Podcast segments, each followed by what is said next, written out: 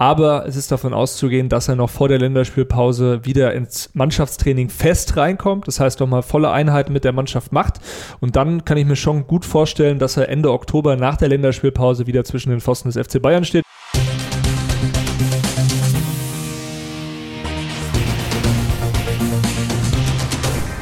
Der FC Bayern kommt langsam richtig in Fahrt mit zwei deutlichen Siegen gegen Bochum und Preußen Münster. Mathis Tell hat sich unsere Lobeshymnen zu Herzen genommen und gegen Beil getroffen und auf Thomas Tuchels Schreibtisch türmen sich langsam die Verletzungsakten vor dem Kracher in Leipzig. Herzlich willkommen zu einer neuen Ausgabe der Bayern Woche. Meine Wenigkeit ist Conan Furlong und an meiner Seite einwandfreier Look à la Pilot Kerry Hau heute mit Headset am Start. Ich hoffe, die, die zuhören, hören auch den Unterschied. Ich glaube, der Klang ist ganz geil. Der Klang muss besser sein sein jetzt, aber wir sind jetzt auf dem Weg eigentlich nach Mallorca. wollen eigentlich gar nicht Podcast aufnehmen, wir wollen eigentlich nur in den Urlaub. Nein, Spaß. Ähm, du siehst auch aus wie ein Pilot, deswegen würde ich sagen, starten wir los. Co-Pilot, äh, was machen wir heute? Wie bewerten wir die Spiele gegen Bochum und Münster? Lass uns loslegen mit dem 4 0 Sieg bei Preußen Münster in der ersten Runde des DFB-Pokals. Ein Spiel, das vorher natürlich auch von den übertragenen Sendern so ein bisschen hochgepusht würde. Kann es hier eine Überraschung geben gegen die großen Bayern ohne Innenverteidiger und dann eine der erwachsensten Leistungen bisher unter Thomas Tuchel gegen einen Gegner, der jetzt natürlich nicht sportlich auf dem Niveau der Bayern ist, aber trotzdem muss man sowas erstmal bringen. Klar, also Preußen Münster fand ich, hat auch das Beste rausgeholt. Die haben äh, ja körperlich dagegen gehalten. Die Bayern waren natürlich einfach besser. Ne? Und was wichtig ist in solchen Spielen, auch eine Seriosität einfach an den Tag zu legen, professionell zu spielen. Und die Bayern haben einfach auch diese Gier gezeigt, jetzt nicht nur gegen Preußen Münster, sondern auch gegen Bochum, nachlegen zu wollen nach einem Führungstor. Das hatten wir in der Vergangenheit häufiger mal nicht. Deswegen Thomas Tuchel hat die Spieler da sehr gut eingestellt. Auf jeden Fall. Und ich finde, Ähnliches haben wir auch gegen Bochum gesehen. Zugegeben, der Gegner, und ich möchte Bochum nicht zu nahe treten, aber wirkte noch chancenloser teilweise als Preußen Münster. Also Bochum war überhaupt nicht am Start in der Allianz Arena. Ich glaube, wir waren auch beide im Stadion. Ja, das vierte Tor, kurz vor der Pause, Harry Kane aus der eigenen Hälfte nach einem Einwurf spielt den Ball auf Leroy Sané, der läuft auf einmal allein vors Tor zu und der wusste wahrscheinlich selbst gar nicht, was ist geht denn hier Weil ab? Lucia von Bochum, ich hatte das beobachtet, sie haben nämlich kurz davor, Thomas Letsch, der Trainer, beide Außenverteidiger rausgenommen, System umgestellt und Lucia, eigentlich Sechser, stand kurz in der Innenverteidigung und lief dann einfach nach vorne, um auf Kane zu pressen, der ein bisschen tiefer stand. Sané stand komplett alleine. Also da muss man eben dazu sagen, dass Bochum einfach keinen guten Tag erwischt hat, aber die beiden haben durchgezogen, die Bayern in beiden Halbzeiten seriösen Fußball gespielt und mal wieder, und auch das haben wir gefühlt lange nicht erlebt, so einen richtigen Kantersieg in der Allianz Arena rausgeholt. Ja, beispielhaft finde ich auch die Aktion von Thomas Müller, glaube ich, kurz nach seiner Einwechslung. Er ist ja relativ spät reingekommen, da stand es, glaube ich, schon 5 oder 6 zu 0 und er nimmt sich dann den Ball von den Balljungen, weil das nicht schnell genug ging für ihn. Also er wollte unbedingt noch was beitragen, ein Tor machen, ein Tor vorbereiten. Man hat einfach diese Gier gesehen. Auch Mathis Tell kommt wieder rein. Wir haben es schon eben kurz, du hast kurz angesprochen, er kommt rein und macht ein Tor. Er ist auf jeden Fall wieder da. Und äh, man sieht einfach, dass die Mannschaft extreme Lust hat und ähm, sich da auch äh, warm schießen wollte, natürlich dann für die Wiesenparty am darauffolgenden Tag. Deswegen hat es ganz gut gepasst. Äh, ich finde es auch bezeichnend, dass jetzt wieder mit Blick auf Münster, ich weiß, du springen gerade so ein bisschen hin und her, aber ich finde die Spiele durchaus ähnlich, ähm, dass die Mannschaft trotz großer Rotation, gezwungenermaßen auch durch Verletzungen, äh, eine Struktur behalten hat. Äh, die Defensive auch gegen Münster, wie gesagt, kein Riesengegner, aber da konnte man hinterher lachen, anstatt dass man irgendwie diskutieren musste, ja, haben die Bayern den Kader zu dünn gebaut? Nee, 4-0 muss keiner diskutieren und das muss man auch den Trainer durchaus auch, aber vor allem die Mannschaft loben, dass sie sowas umsetzen kann. Trotzdem, du hast auch schon gesagt, Preußen Münster, ne? Also jetzt haben ja. auch viele gesagt, Goretzka, der kann doch Innenverteidiger spielen. Also die physischen Anlagen hat er ja durchaus. Anlagen hat er, aber wenn du ihn mal selbst fragst, dann wird er dir sagen, äh, hör mal auf mit dem Blödsinn. Also ähm, wenn da auch eine richtige Qualität auf ihn zurollen würde, dann würde das auch anders aussehen. Also Masraui, Goretzka, diese Innenverteidigung, die erleben wir wahrscheinlich nur einmal oder haben wir nur einmal erlebt, weil ähm, natürlich ganz klar ist, dass beide Spieler sich auch woanders sehen. Es war eine Notlösung, die Spieler Spieler haben es angenommen. Goretzka auch richtig geile Bälle hinter die Kette gespielt. Ich glaube, das war sogar das zweite Tor dann. Ähm, das 2 zu 0 müsste das gewesen sein. das war Ball wirklich Schema F auf jeden Fall in dem Spiel. Ja, ja, das war richtig gut, weil ähm, ja, die Spieler auch immer wieder eingerückt sind. Also die Außenverteidiger haben es auch gut gemacht. Conny Leimer sehr oft durchgebrochen über die rechte Seite und äh, in der Mitte immer ein anspielbarer Spieler. Ne? Auch Matthias Teller bei der linke Seite viel, viel Dampf gemacht, Alfonso Davis sowieso. Und äh, dann kam auch noch ein ganz interessanter Spieler rein mit äh, Franz Kretzig, über den wir dann gleich auch nochmal ausführlicher sprechen. Der Spieler der Woche. Franz Kretzig, geschrieben mit S. Und das dürfte den meisten jetzt auch klar sein, denn jeder hat diesen Jungen jetzt schon mal gesehen, jeder hat seinen Namen schon mal gelesen und das auch zu Recht, denn das waren wirklich erwachsene Leistungen von einem jungen Spieler und das möchte ich hervorheben, hat auch der Trainer hervorgehoben. Du kannst ihn reinschmeißen in ein Spiel gegen Bochum und er spielt sofort den Stiefel runter, fällt wenn dann positiv auf, aber vor allem nicht negativ. Und der nächste Step dann gegen Preußen Münster, ganz früh reingekommen für den verletzten Gnabry und funktioniert auch wieder. Und das ist doch eine Geschichte, die die Bayern noch öfters schreiben wollen. Jungs, die jetzt vielleicht nicht für viel Geld gekommen sind oder sowas. Matthias Tell funktioniert trotzdem super, aber 20 Millionen. Kretzig aus der Jugend, rein da, wenn er gebraucht wird, funktioniert top. Ja, für Uli Hoeneß wahrscheinlich äh, der perfekte Abend auch, weil er natürlich 2017 auch diesen Bayern-Campus dahingestellt hat oder hat hinstellen lassen, sag ich mal. 2017 wurde er eröffnet und damals kam dann auch Franz Kretzig aus der Jugend des ersten FC Nürnberg und ähm, ich muss ganz ehrlich zugeben, ich habe ja einige Jugendspieler auch verfolgt in den vergangenen Jahren und ich hatte ihn nicht auf meiner Liste, also ich hatte ihn überhaupt nicht auf dem Schirm und das zeigt aber auch, dass man nicht immer nur auf die, sag ich mal, ähm, äußerlichen Sachen achten sollte beim Spieler. Also wie viel macht er jetzt auf dem Platz, wie viele ähm, Triplings hat er, wie viele Auffälligkeiten hat er. Er war nie der auffälligste Spieler, er war auch nie der stärkste oder der schnellste in seinem Jahrgang, aber er hat eine gewisse Spielintelligenz und natürlich in der Situation auch gewisses Glück gehabt, er kommt rein, Spieler waren verletzt. Rafa Guerrero hat sich in der Vorbereitung am Tegernsee verletzt. Dadurch konnte er es mit auf die Asienreise. Sonst hätte Thomas Tuchel ihn wahrscheinlich auch nicht auf dem Schirm gehabt. Das sind eben diese Geschichten, die der Fußball dann schreibt. Da muss dann aber der Spieler, der diese Chance bekommt, sie auch wirklich am Schopf packen und das hat der Junge gemacht und es ist herausragend. Also ich schaue dem richtig gern zu, weil es eben ein intelligenter Spieler ist, weil er äh, die Situation gut erkennt, er kann auf verschiedenen Positionen auch spielen. Er hat ja in der Jugend auch ein bisschen offensiver gespielt, auch teilweise mal auf der Zehnerposition. Das ist eigentlich ein Spielmacher. Man sieht, dass er ähm, diese Position auch ganz gut spielen kann, so eine linke Acht zum Beispiel, wie er es dann noch zum Teil gegen äh, Preußen Münster gemacht hat, aber auch ein ja, etwas offensiv orientierter Linksverteidiger. Also das ist ein äh, perfektes Beispiel und Hönes der saß auf der Tribüne und wird sich wahrscheinlich auch gesagt haben, hat sich doch gelohnt, dass wir den Campus dahingestellt haben. ähm, ja, es war auch nur Preußen-Münster, dürfen wir jetzt nicht überbewerten, aber der Junge hat einfach auch im Training sehr positiven Eindruck hinterlassen und bringt, und das machen viele Talente heutzutage eben nicht, bringt eine gewisse Demut mit und einen Fleiß, den andere vielleicht nicht haben. Und ich will jetzt auch gar keine Namen nennen, aber viele Spieler, die aus der eigenen Jugend kamen, haben dann oft auch gedacht, okay, ich bin jetzt in der ersten Mannschaft und ich habe es geschafft, ich habe einen Profivertrag und ich habe es geschafft. Und äh, Franz Kretzig äh, geht da mit einer gewissen Demut ran und deswegen freut es mich sehr für den Jungen. Ich meine, man darf natürlich nicht vergessen, wie du sagst, der Fußball schreibt solche Geschichten. Das Tor gegen Liverpool in der Vorbereitung war halt eine absolute Fackel. Einige werden sich erinnern. Das bringt dich natürlich schon mal so ein bisschen in, in den Kopf des Trainers, aber auch der Fans, die dann deinen Namen auch immer wieder mal fordern. Was ist denn mit dem Kretzig? Wie oft habe ich diesen Kommentar in irgendwelchen Videos gesehen auf TikTok, die ich über Bayern gemacht habe? Und dann kommt noch die Verletzung von Guerrero dazu, wie du sagst. Was mir bei ihm besonders auffällt, ist technische Sauberkeit. Also wirklich ganz, ganz feiner Fußballer. Und ich rede jetzt nicht von irgendwelchen Tricks oder irgendwelchen Außenrisspässen oder so, sondern dieses im Raum Ball annehmen, schnelle Richtungswechsel, Ball weitergeben. Und das liebt Thomas Tuchel. Ja. Der will einfach positiv. Guten, Zuverlässigkeit. Ja, Zuverlässigkeit äh, im Ballbesitz. Der will keine technischen Fehler. Das hat er zum Beispiel auch äh, auf meine Frage hin auf einer PK mal gesagt äh, über Leroy Sané. Der ist in der überragenden Verfassung, weil wir kennen alle Thomas Tuchel, das ist so ein Perfektionist. Und der ein oder andere schlampige Pass von Leroy Sané, das, das nervt ihn einfach oder der nervt ihn ähm, in der Hinsicht. Und äh, Franz Kretzig ist eben jemand, der einen sauberen Ball spielt, gerade in den Räumen, wo es auch ein bisschen ja, enger wird, wo dann auch mal zwei Gegner einen anlaufen.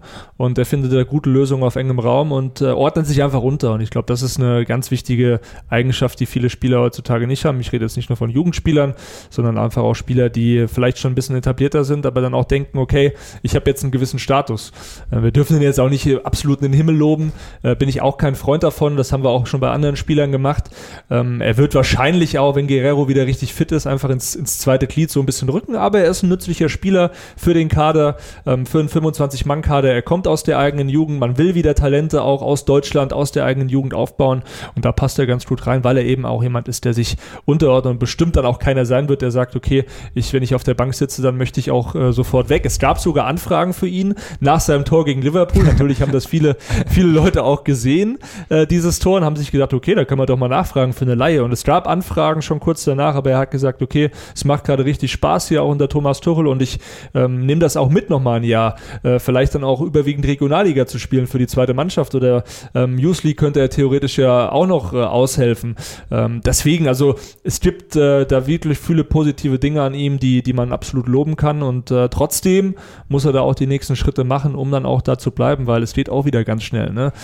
Ein Spieler, wenn es ganz, sorry, dass ich unterbreche, aber ganz schnell ging es bei Ryan Gravenberg. So, wir reden jetzt natürlich von einer anderen Gemengelage, weil er für viel Geld kam, weil er auch einen Namen hatte schon. Aber das war eben ein junger, Spiel, junger Spieler, der war ungeduldig. Den hat Thomas Tuchel nicht im ersten Lied gesehen und dann ist es so ein bisschen auseinandergebrochen, er ist gegangen. Franz Kretzig, habe ich so das Gefühl, ist neben Mathis Tell gerade so dieses Talent, das die Leute jetzt auch gerne sehen wollen. Der so typisch Spiel Bochum, Spiel Preußen, jetzt kannst du mal reinwerfen mäßig. Ähm, siehst du die Chance realistisch, weil Guerrero auch jetzt wieder zurückkommt, dass Thomas Tuchel ihm trotzdem Zeiten gibt? Und zwar jetzt nicht nur zwei Minuten am 22. Spieltag, sondern regelmäßig.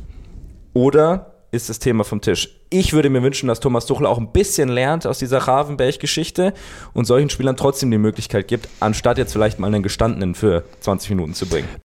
Darfst du aus meiner Sicht aber nicht eins zu eins vergleichen, weil Gravenberch, dem wurden ja auch Sachen versprochen, die am Ende mhm. nicht eingehalten wurden. Ne? Das ist ja auch so ein Thema, der hatte Angebote von Manchester United, damals schon von, von Liverpool gab es ein Interesse und er hat sich für Bayern entschieden, weil die ihm gesagt haben, okay, du wirst ja auch spielen. Ne? Die Frage ist, wie geht ein Spieler damit um? Wie, wie geduldig ist er? Wie geduldig ist auch sein Umfeld? Das beeinflusst ja auch einen Spieler.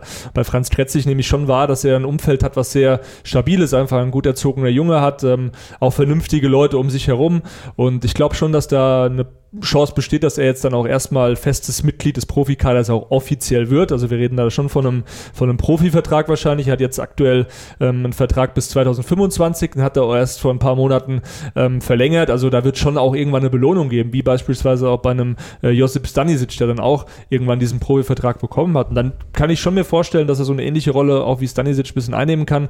Du hast ja auch angesprochen, Guerrero, er kommt wieder zurück, aber er ist ein sehr verletzungsanfälliger Spieler. Ein Alfonso Davis wird Pausen brauchen und diese Saison ist lang. Also wir reden ja von 50 Pflichtspielen oder ähm, wahrscheinlich noch mehr und dann wird er auch fürs Training natürlich immer benötigt und da lernst du als junger Spieler ja auch dazu.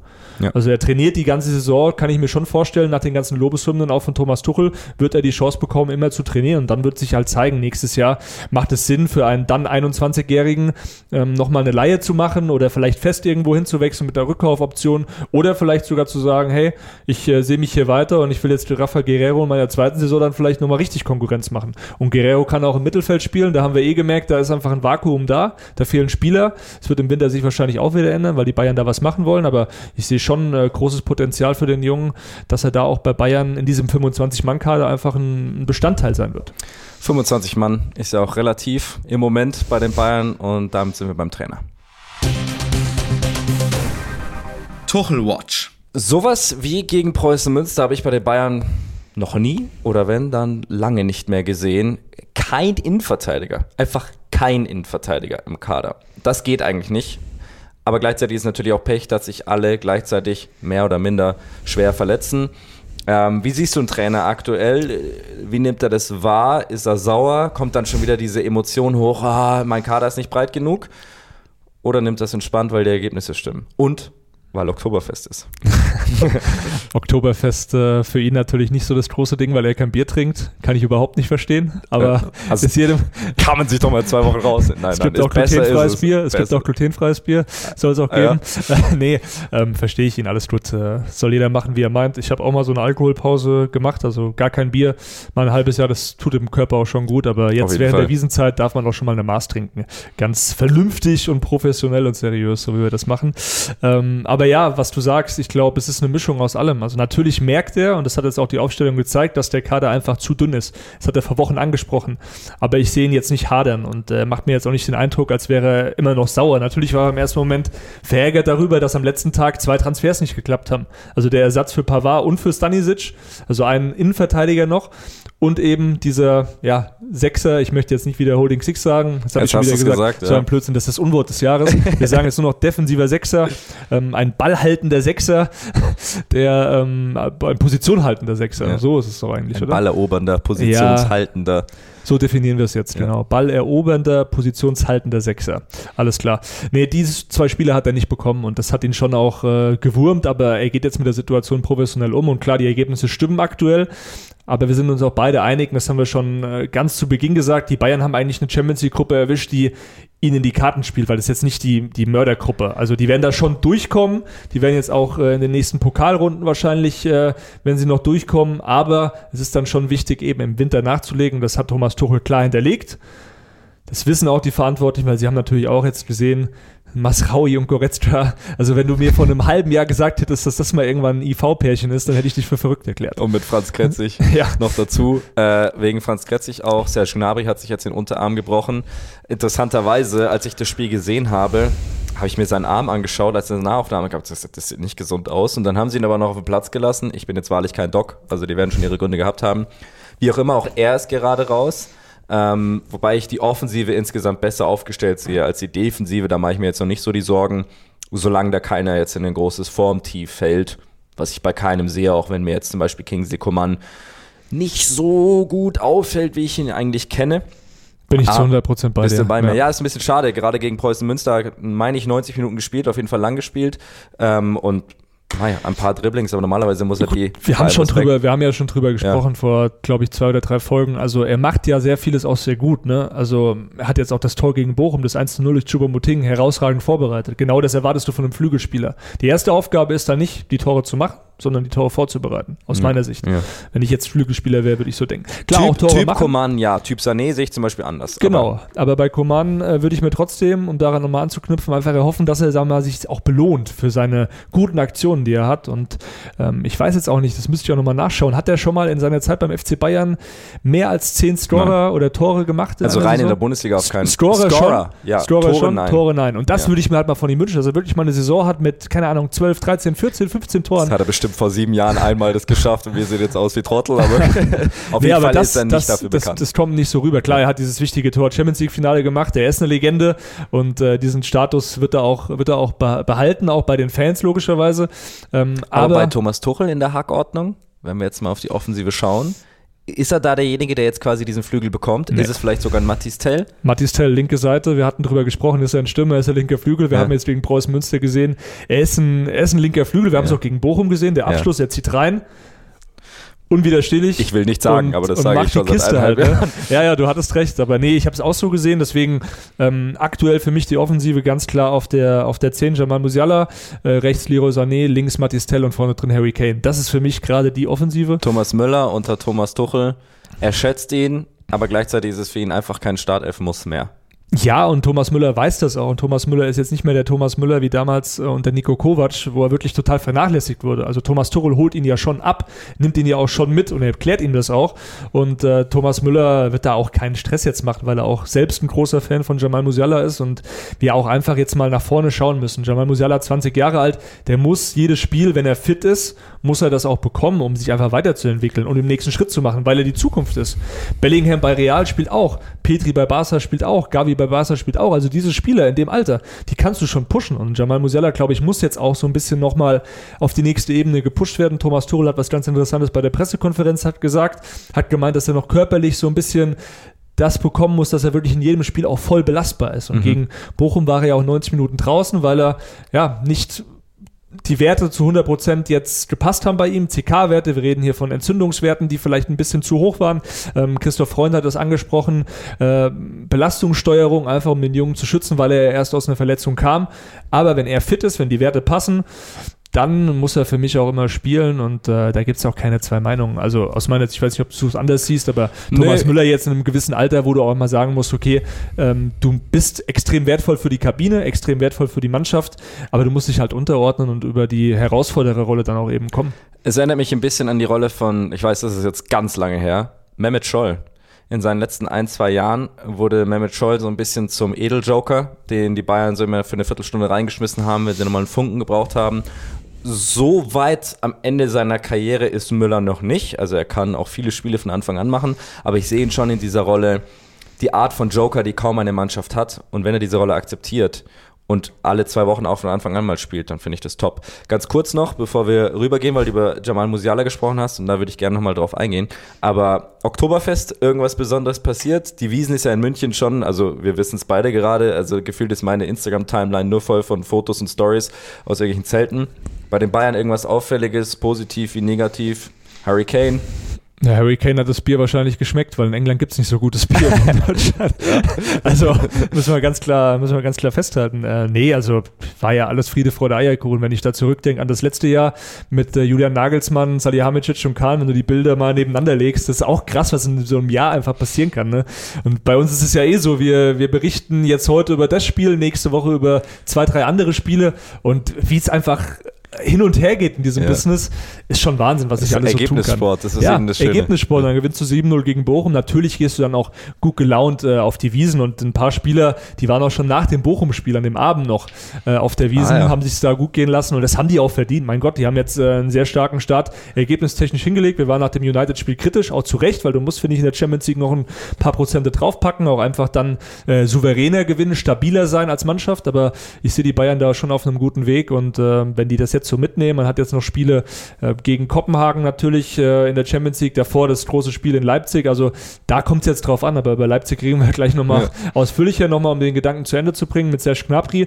Ähm, für ihn natürlich schon bitter. Ne? Also die Mannschaft, finde ich, die kann das jetzt auffangen, man hat da genug Optionen, aber für ihn selbst natürlich äh, extrem, extrem bitter, weil er natürlich auch die ähm, Nationalspiele mit äh, Deutschland gegen ähm, USA und Mexiko verpasst, damit auch die USA-Tour insgesamt mit Julian Nagelsmann. Klar, Nagelsmann kennt Serge Gnabry, er weiß, ja, was er bekommt von ihm. gewesen für ihn. Trotzdem, für ihn wäre es top gewesen. Ähm, Julian Nagelsmann, das weiß ich, möchte auch beim DFB eventuell mit so einer ja, wie soll ich sagen, Hybrid-Offensive spielen, mhm. wie er es beim FC Bayern auch äh, in der vergangenen Saison getan hat, was dann bis zu einem gewissen Punkt auch nicht so gut geklappt Hashtag hat. Sadio Mané, wenn ich das so ehrlich sagen darf. Genau. Man hat dann zwar noch Füllkrug als Option, beispielsweise dann der Chupomoting fürs DFB-Team.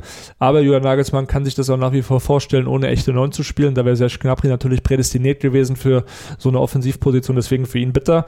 Ähm, dann wird Kai Havertz wahrscheinlich die Chance bekommen. Aktuell läuft es bei ihm ja nicht so gut bei Arsenal. Das wird für ihn eine goldene Chance für Kai Havertz, weil wenn er die nicht nutzt, dann ähm, wir reden jetzt nicht über eine Nicht-Nominierung für die Heim-EM, aber ich fand die letzten Spiele von ihm im Nationaltrikot, um jetzt mal ein bisschen vom Thema wegzukommen, die fand ich schon extrem schwach und jetzt bei Arsenal ja auch. Deswegen, das äh, ein Leid ist es anderen freut. Ähm, aus Bayern-Sicht wahrscheinlich dann aber auch ganz okay, dass Knapri eben nicht diese lange Reise hat. Er wird dann wahrscheinlich erst Ende Oktober auch wieder einsteigen können. Wir reden hier von einer Pause von vier bis sechs Wochen. Kann auch sein, dass das Spiel gegen Dortmund am 4. November yep ähm, noch auf der Kippe steht. Aber wie gesagt, ich sehe die Bayern offensiv gut aufgestellt. Bedeutet dann auch wieder mehr Minuten für einen äh, Matistel, auch mehr Minuten vielleicht für einen Choupo-Moting, den ich sehr stark fand gegen Bochum. Man hat einfach wieder gesehen, was man von ihm bekommt. Er ist ein Spieler, der die Bälle festmachen kann, der auf engem Raum sehr gute technische Lösungen findet. Also ich kenne kaum einen Spieler, bei dem der Ball so geil am Fuß klebt wie Zumal bei Zumal mit seinem Körperbau. Und, genau. und er macht die Kisten. Er macht die Kisten, er weiß, er hat ein Gespür vorne für, die, für, den, für den 16er, er weiß genau, wo er stehen muss. Äh, mit, mit beiden Füßen kann er abschließen, mit dem Kopf, also eine sehr gute Option auch für Thomas Tuchel. Die News der Woche. Es ist schon so lange her, dass äh, Manuel Neuer im Tor des FC Bayern und auch der deutschen Nationalmannschaft stand, dass man es fast vergessen könnte. Aber wir reden hier vom besten Keeper dieser Generation, glaube ich, kann man mit Fug und Recht behaupten, weltweit. Und es kann sein, dass wir ihn bald tatsächlich wieder auf dem Rasen sehen. Wie ist die aktuelle Lage? Ja, Manuel Neuer hat wieder Teile des Mannschaftstrainings absolviert, hat da sich auch entsprechend schon geäußert, dass es ein tolles Gefühl für ihn ist. Wir ja, müssen jetzt natürlich auch mal abwarten. Ne? Wie entwickelt sich das jetzt? Ist er nächste Woche auf demselben Stand wie jetzt? Wird er dann auch nochmal erhöhen? Aber es ist davon auszugehen, dass er noch vor der Länderspielpause wieder ins Mannschaftstraining fest reinkommt. Das heißt, nochmal volle Einheiten mit der Mannschaft macht. Und dann kann ich mir schon gut vorstellen, dass er Ende Oktober nach der Länderspielpause wieder zwischen den Pfosten des FC Bayern steht. Ich habe mal geschaut, ähm, welche Spiele da in Frage kommen könnten. Es müsste dann Ende Oktober der 28. sein gegen den SV Darmstadt 98. Also das wäre zum Beispiel ein ideales Spiel, um ihn reinzuwerfen. Man hat davor noch zwei schwierige Spiele, auswärts in Mainz und in Istanbul gegen Gala. Da würde ich ihn erstmal rauslassen, aus ja einfach äh, Gründen, dass er reinkommen muss auch. Und dann hat er ein Heimspiel mit Darmstadt. Das kann ich mir sehr gut als Comeback vorstellen für ihn. Wir müssen natürlich abwarten. Wir hatten oft schon den Punkt, wo es dann nochmal hieß, von Quellen, die wir äh, haben, auch nah am FC Bayern, die gesagt haben, der ist jetzt in der Woche wieder da. Und ja, am Ende hat er wieder, häufig schon. Das kam häufig. Er hatte dann Probleme mit der Wade, ähm, Absprungschwierigkeiten auch gehabt, wo er einfach dann, ja, auch wahrscheinlich selbst gemerkt hat, weil bei ihm ist schon sehr viel kaputt gegangen über die Karriere. Wir reden jetzt nicht nur über diesen offenen Schien- und Wadenbeinbruch, sondern auch über äh, Mittelfußbrüche und so weiter und so fort. Also sein Körper ähm, ja, hat einiges abbekommen und ich kann da nur alle Hüte ziehen, die ich habe, weil wenn du jetzt mich gefragt hättest nach dieser schweren Verletzung, kommt er überhaupt nochmal zurück? Weiß ich nicht. Also ich, hätt, äh, ich, ich sehe ihn halt als Typen, der es versuchen will, ob er dann das Niveau noch hat. Das wird man sehen müssen. Und da bin ich auch sehr gespannt, wie die Bayern damit umgehen sollte es nicht so sein. Sollte er das nicht konstant abrufen können. Aber wir reden, wie ich eingangs gesagt habe, bei dem Thema von einem absolut außergewöhnlichen Torhüter und auch von einem Charakter, der es allen beweisen will, da bin ich mir sicher. Und äh, ich bin eigentlich guter Dinge. Es ist wirklich eine Frage auch des Timings. Dann hast du nämlich, wie du schon angesprochen hast, 4.11. Dortmund. Aber es gibt auch keinen perfekten Zeitpunkt. Also irgendwann musst du halt. Und es hängt natürlich auch davon ab, was die anderen Keeper leisten. Mal kurz dazu. Ich finde, äh, Daniel Peretz hat es gut gemacht in Münster. Hat ein, zwei Bälle. Ordentlich, ja gehalten, ja. mehr war auch nicht zu tun. Ja. Und Sven Ulreich hat fast schon wirklich, also er hat schon sehr gute Phasen, aber ich finde ihn konstant und schön unauffällig im Moment. Früher hatte er da doch immer wieder mal so einen kleinen Patzer drin. Ähm, also die Bayern können auch froh sein, dass die zweite Garde im Moment abliefert. Absolut. Wir reden bei Ulreich natürlich auch von einem Spieler, wo wir immer so ein bisschen Kritik geübt haben, wie, wie macht das mit dem Ball am Fuß. Aber lieber habe ich einen Torwart, der den Ball dann halt nicht ähm, risikoreich spielt, sondern den Ball halt mal auf die Tribüne bolzt, wenn es nicht anders steht, als jemanden, der wirklich dieses Risiko eben äh, eingeht. Deswegen ähm, finde ich das in Ordnung, wie er das macht, wie du es auch gesagt hast. Klar, äh, konnte sich jetzt zuletzt auch nicht so viel fand ich jetzt. Nee, mir fällt jetzt spannend. Ah, doch, die eine Aktion gegen Man United gleich am Anfang, den hat er top ja, gehalten. Den hat er top gehalten. Ja. ja. Nee, also Sven Ulreich, da reden wir eh sowohl bei ihm als auch bei Manuel Neuer sicher auch von der Option, dann die Verträge auch zu verlängern. Laufen ja beide 2024 aus. Und ich kann mir das Duo weiter noch, noch gut vorstellen. Klar, Neuer, du sagst, kommt er nochmal so zurück? Kommt er nochmal in diese Verfassung? Er selbst äh, würde diese Frage mit einem klaren Ja beantworten. Muss er ja. Und das spricht auch für ihn. Also du hast es angesprochen, der Beste seiner Generation, aber auch einfach Führungspersönlichkeit in der Kabine, der mit Leistung vorangeht. Der ist jetzt nicht jemand, der, der die großen Worte oder Töne auch in der Kabine spuckt. Du darfst nicht vergessen, ein Torwart ist auch immer irgendwie so ein bisschen Eigenbrötler. Der macht sein eigenes Ding mit seinem Torwarttrainer, mit seinem Team. Ähm, aber er ist natürlich schon auch für die anderen Spieler einfach ein, ein, Beispiel. Wenn der Manuel Neuer in der Kabine steht, weißt du einfach, du hast eine gewisse Sicherheit da stehen, du hast Charisma da stehen, du hast eine Persönlichkeit da stehen.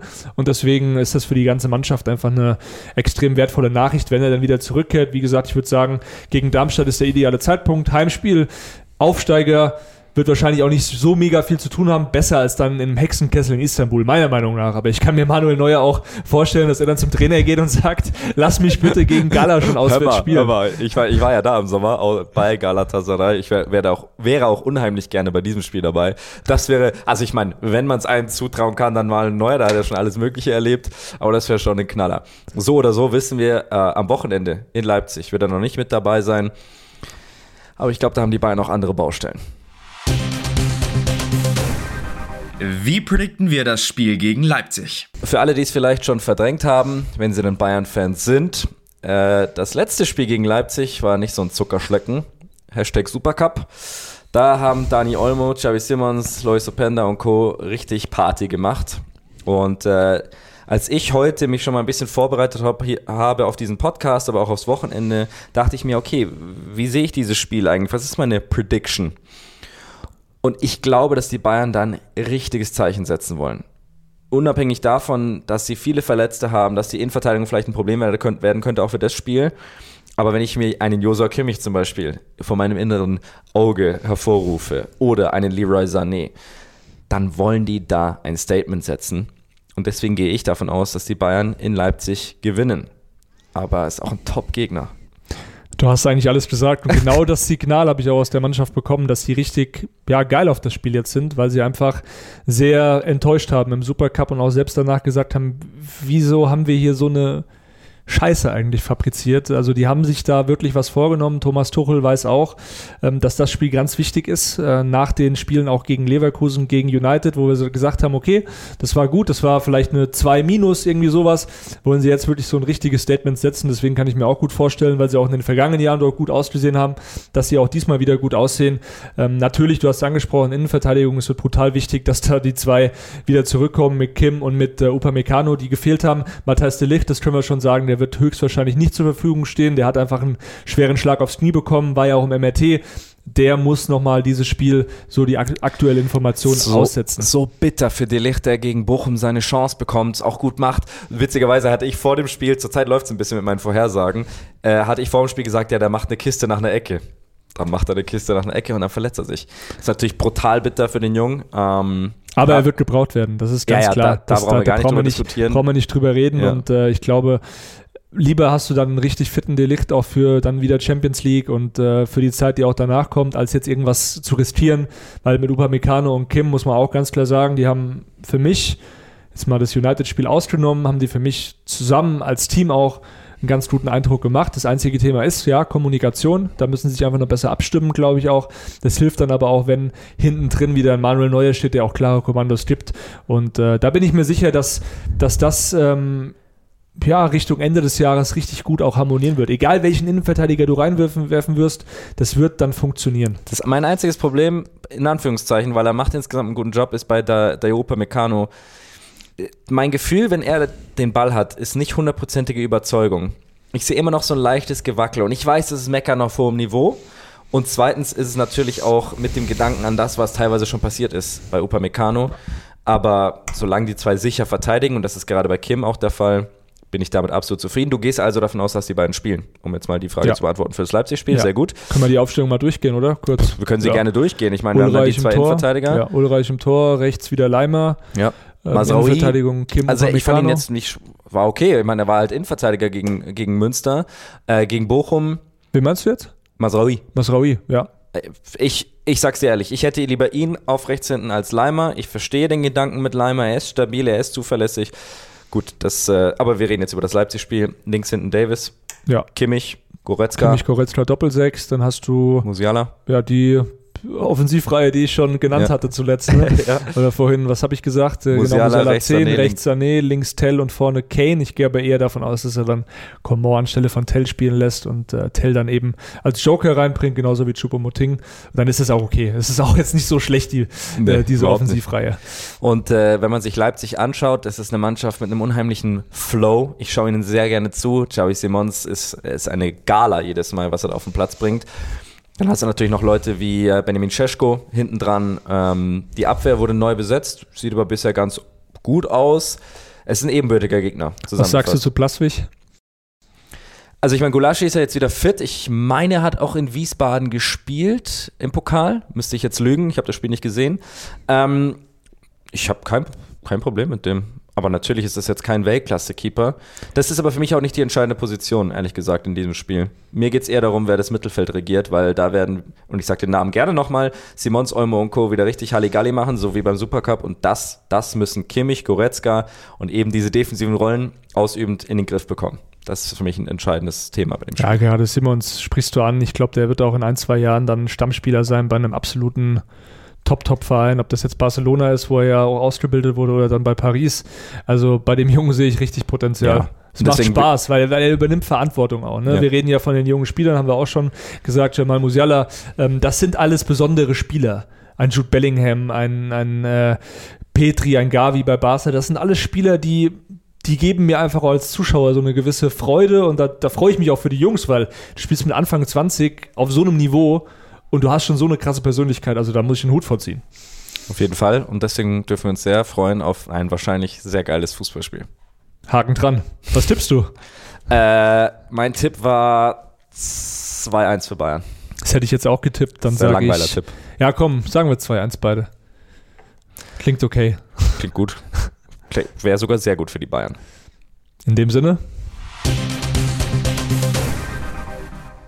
Get Out. In diesen Wochen äh, fällt mir eine Sache besonders auf. Es geht um Fußball, aber es ist ein Thema außenrum sozusagen. Pyrotechnik. In Münster, das war Silvester, was sie da veranstaltet haben. Die Bayern werfen dann Tennisbälle auf den Platz. Ich äh, bin am Wochenende in Wien bei Austria gegen Rapid Wien. Rapid Wien hat beim letzten Heimspiel das war, das war Wahnsinn. Das war wie so ein Disney World-Ding, weißt du, wo du abends dann nach dem ganzen Tag so eine riesen Feuerwerks. Was machen die? Wie nehmen die das mit rein? Das ist ja die Frage. Und darauf wollte ich jetzt nämlich eingehen. Also entweder die Ordner schauen rechts und links, wenn die Leute durchkommen, oder sie finden selber geil. Ich kann nur für mich sagen, so leid es mir tut, und das ist meine persönliche Meinung, ich finde es auch geil, wenn es in einer Art und Weise passiert, die sicher ist. Und da wollte ich jetzt fragen, dich, aber natürlich auch die Diskussion anstoßen mit zu, den Zuhörern, Zuschauern, dein, dein Standpunkt zu Pyrotechnik. Weil, ganz ehrlich, auch wenn die Sender es teilweise so ein bisschen ignorieren wollen, aber wenn du das siehst, da kannst du doch nur Freude dran haben. Ja, was soll ich dir sagen? Ich komme aus der Nähe von Frankfurt und ein paar Jungs von mir sind halt auch, äh, ja, der Eintracht sehr, sehr nahestehend und äh, ja, die, die fackeln da auch ab und zu mal ein Feuerwerk ab. Ne? Also ich, was, was soll ich jetzt dazu sagen? Also das im Endeffekt, ich, ich finde das, wie du sagst, es sollen keine Menschen gefährdet werden. Aber an sich, wenn ich auf der Tribüne sitze, auch als Journalist auf der Pressetribüne und schaue rechts, links, wie die Fans da einfach Halligalli machen, wie die Vollgas geben, wie die emotional sind und sehe dann eben das äh, ja, Feuerwerk, in Anführungszeichen. Wenn das positiv bleibt, wenn das sicher bleibt, habe ich als neutraler Beobachter damit kein riesiges Problem. Das Problem ist natürlich, dass die, die Trennlinie sehr dünn ist. Auf, auf einmal fliegen da Böller aufs Feld oder solche Dinge. So eine Rakete geht auch manchmal nicht nach oben, sondern quer und landet dann irgendwo in anderen Zuschauerrängen. Deswegen verstehe ich, dass es verboten ist. Ich würde mir nur wünschen, dass man einen Weg finden würde, sowas ein bisschen reinzubringen, weil die sind auch so kreativ, die Ultras, die aktive Fanszene. Es ist eine Freude und ähm, ja, aber ich verstehe, ich verstehe, dass es ein Sicherheitsrisiko ist und ich möchte jetzt auch nicht den Alternativo hier geben, der alles äh, erlauben will. Aber es ist mir aufgefallen, speziell in Münster und deswegen wollte ich das kurz mal angesprochen. Man hat es ja auch bei den Bayern-Fans oft gesehen, dass das immer relativ friedlich auch ablief, wenn da Pyrotechnik gezündet wurde. Also wie gesagt, ich, ich werde jetzt hier nicht den Moralapostel machen, weil ja, dafür finde ich es dann auch zu spektakulär, wenn ich auf der Pressetribüne sitze und zück da mein Handy und mache ein Video ja. und teile das irgendwie. Und äh, da kann man ja auch sagen, ja, warum teilst du das überhaupt? Warum zeigst du das? Und das wäre ja heuchlerisch, wenn ich jetzt sagen würde, das wäre total scheiße und die Leute müssen das lassen. Also deswegen, ähm, ja, Haken hinter. Was ist dein Get Out?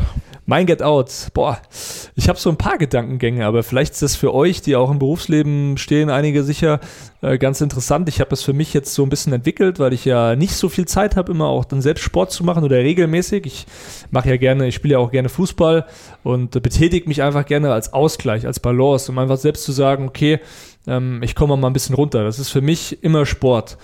Und äh, da habe ich für mich eine ganz ja, spannende Challenge einfach entwickelt. Ich mache jeden Tag, egal was ist, jeden Tag mindestens 100 Liegestütze und zähle die mit und mache einen Haken dran, so, weil Liegestütze sind eigentlich für den ganzen Körper gut. Also es ist jetzt nicht nur für die Brust, sondern auch generell einfach für den Oberkörper. Es ist eine super Übung. Und äh, selbst wenn ich irgendwie keine Zeit habe, wenn ich Stress habe und ich habe irgendwie einen Call, ich rufe jemanden an, ähm, abends im Hotelzimmer, wenn ich unterwegs bin, dann mache ich irgendwie meine 100 Liegestütze, weil ich einfach für mich sage, okay, ich muss irgendwas machen, weil ich kann ja nicht nur da immer zuschauen den Leuten, wie die da Sport machen, sondern ich muss selbst auch was machen. Ähm, deswegen, also es fühlt sich einfach gut an. Ich will jetzt nicht sagen, dass ich jetzt jeden Tag Sport machen muss, weil meine Figur total, total beschissen ist. Nein, wir haben ja eingangs gesagt, der Pilot sieht gut aus. ähm, einfach, äh, ja, so als kleiner Ausgleich. Deswegen, vielleicht habt ihr das ja auch schon mal gemacht und habt auch Veränderungen gesehen. Ich mache das jetzt seit fast zwei Monaten und es fühlt sich einfach gut an und ja, ich glaube, es sieht auch ganz okay aus. Die entscheidende Frage ist jetzt 100 am Stück oder teilst du dir die auf über Tag? Ich teile mir das auf. Ich teile mir das auf, aber es werden immer mehr. Also ich habe angefangen immer mit 20, 20, 20, also 5 mal 20 und jetzt ist es mittlerweile so, dass ich 30, 30 mache und dann ähm, sind es wie viel noch? 40? Noch 3 mal 20. Dann nochmal dann äh, noch zweimal, dann noch zweimal 20. Ähm, das Ziel ist natürlich, das irgendwann auch so zu erhöhen, dass ich das, dass ich das schaffe. Also ich meine, ich bin wirklich keiner für, für Fitness und so weiter. Ich spiele auch Fußball, das ist mein Ausgleich. Ähm, aber so muskuläre Sachen war ich immer ganz schlecht und ich schaffe wahrscheinlich 30, 20 bis 30 am Stück. Aber das dann mehrmals, pff, das ist schon eine Hausnummer und ich finde es cool. Das ist eine, das ist eine gute Idee und ich meine, wenn man arbeitet, dann hat man immer so diese zwei Minuten, die manche zum Rauchen nutzen, andere für einen Kaffee holen, der nächste quatscht die nächste, keine Ahnung, geht mal frische Luft schnappen, Liegestützen machen. Ist eine Challenge. kommt man auch nicht krass ins Schwitzen, solange es jetzt nicht 30 Grad draußen Ja, hat. also es ist eine ganz coole Challenge. Kannst jeden Tag so ein bisschen sagen, okay, ich, ich äh, push mich jetzt einfach ein bisschen. Ähm, ich habe das auch ein paar Kollegen schon gesagt. Äh, der Kollege Patrick Berger, der die Dortmund-Woche macht, da können wir ein bisschen Promo noch machen für die Dortmund-Woche, ja. falls irgendjemand sich berufen fühlt, in diesen äh, grauseligen Podcast, nein, Spaß, in diesen Podcast reinzuhören, in diesen BVB-Podcast ja, reinzuhören. Ja. Ähm, Gibt es wahrscheinlich nicht viele von euch, aber mit ihm habe ich das äh, dann auch bei in der Nationalmannschaft Länderspielpause gemacht und wir saßen dann teilweise abends im Restaurant und er ist dann kurz, äh, äh, weil es war halt draußen und es war so ein bisschen ähm, auf so einer Terrasse und er ist dann hinter dieses Häuschen gegangen und hat nochmal kurz vorm Essen, bevor wir dann uns ein Steak reingehauen haben, 100 äh, Liegestütze, Liegestütze gemacht. Ja, ja, und ich, ich, ich mache das auch ähm, ab und zu jetzt äh, wegen also eigentlich jeden Tag mache ich das, klar, aber auch mal in der Öffentlichkeit, wenn jetzt mich irgendjemand jetzt nicht sieht, dann mache ich auch mal irgendwo 100 Liegestütze. Ne? Man, man kann das immer machen. Also Ja. warum, warum nicht? Brauchst So, du man- nix. Ja, es, es ist für jeden, glaube ich, eine ganz coole Sache. Ähm, mir hilft's, also auch ein bisschen im Kopf dann klar zu sein. Natürlich versuche ich, wenn ich in, in München bin und äh, habe Zeit, auch Fußball zu spielen, weil mir das extrem viel Spaß macht äh, oder einfach auch joggen zu gehen. Aber wenn du eben Beruf hast, wo du viel reist, dann gibt es eben manchmal keine andere Möglichkeit, als, als äh, jetzt mal Liegestütze zu machen. Ich stelle mir gerade vor, wie etliche Bayern-Spieler rund um ihren Alltag immer wieder 100 Liegestützen einstreuen. Das ist ein schönes Bild. Das werden sie wahrscheinlich aber nicht brauchen, denn englische Wochen stehen an. Leipzig am Samstag, dann unter der Woche Kopenhagen, das ist schon angesprochen. Nächste Woche, wenn wir zwei wieder sprechen, sind die beiden Spiele schon wieder vorbei. Und wir haben vielleicht eine ganz andere Realität beim FCB. Das ist geil für uns und hoffentlich auch für euch. Äh, Ich hatte richtig viel Spaß an der Folge. Diesmal mit neuen Headset, mit neuem Setup. Mal schauen, was nächste Woche wieder ist. Wir müssen Ah, aufhören, weil es tut jetzt schon langsam weh hier. diese- die Ohren, ja, ja. Und äh, es klingt auch für uns ein bisschen anders. Ist In so. diesem Sinne, Kerry, vielen Dank, hat Spaß gemacht. Danke, ich hoffe euch Colin, hat auch. Spaß gemacht. Und äh, schauen wir mal, was am Wochenende und dann unter der Woche passiert. Macht's gut. Ciao. Ciao, ciao.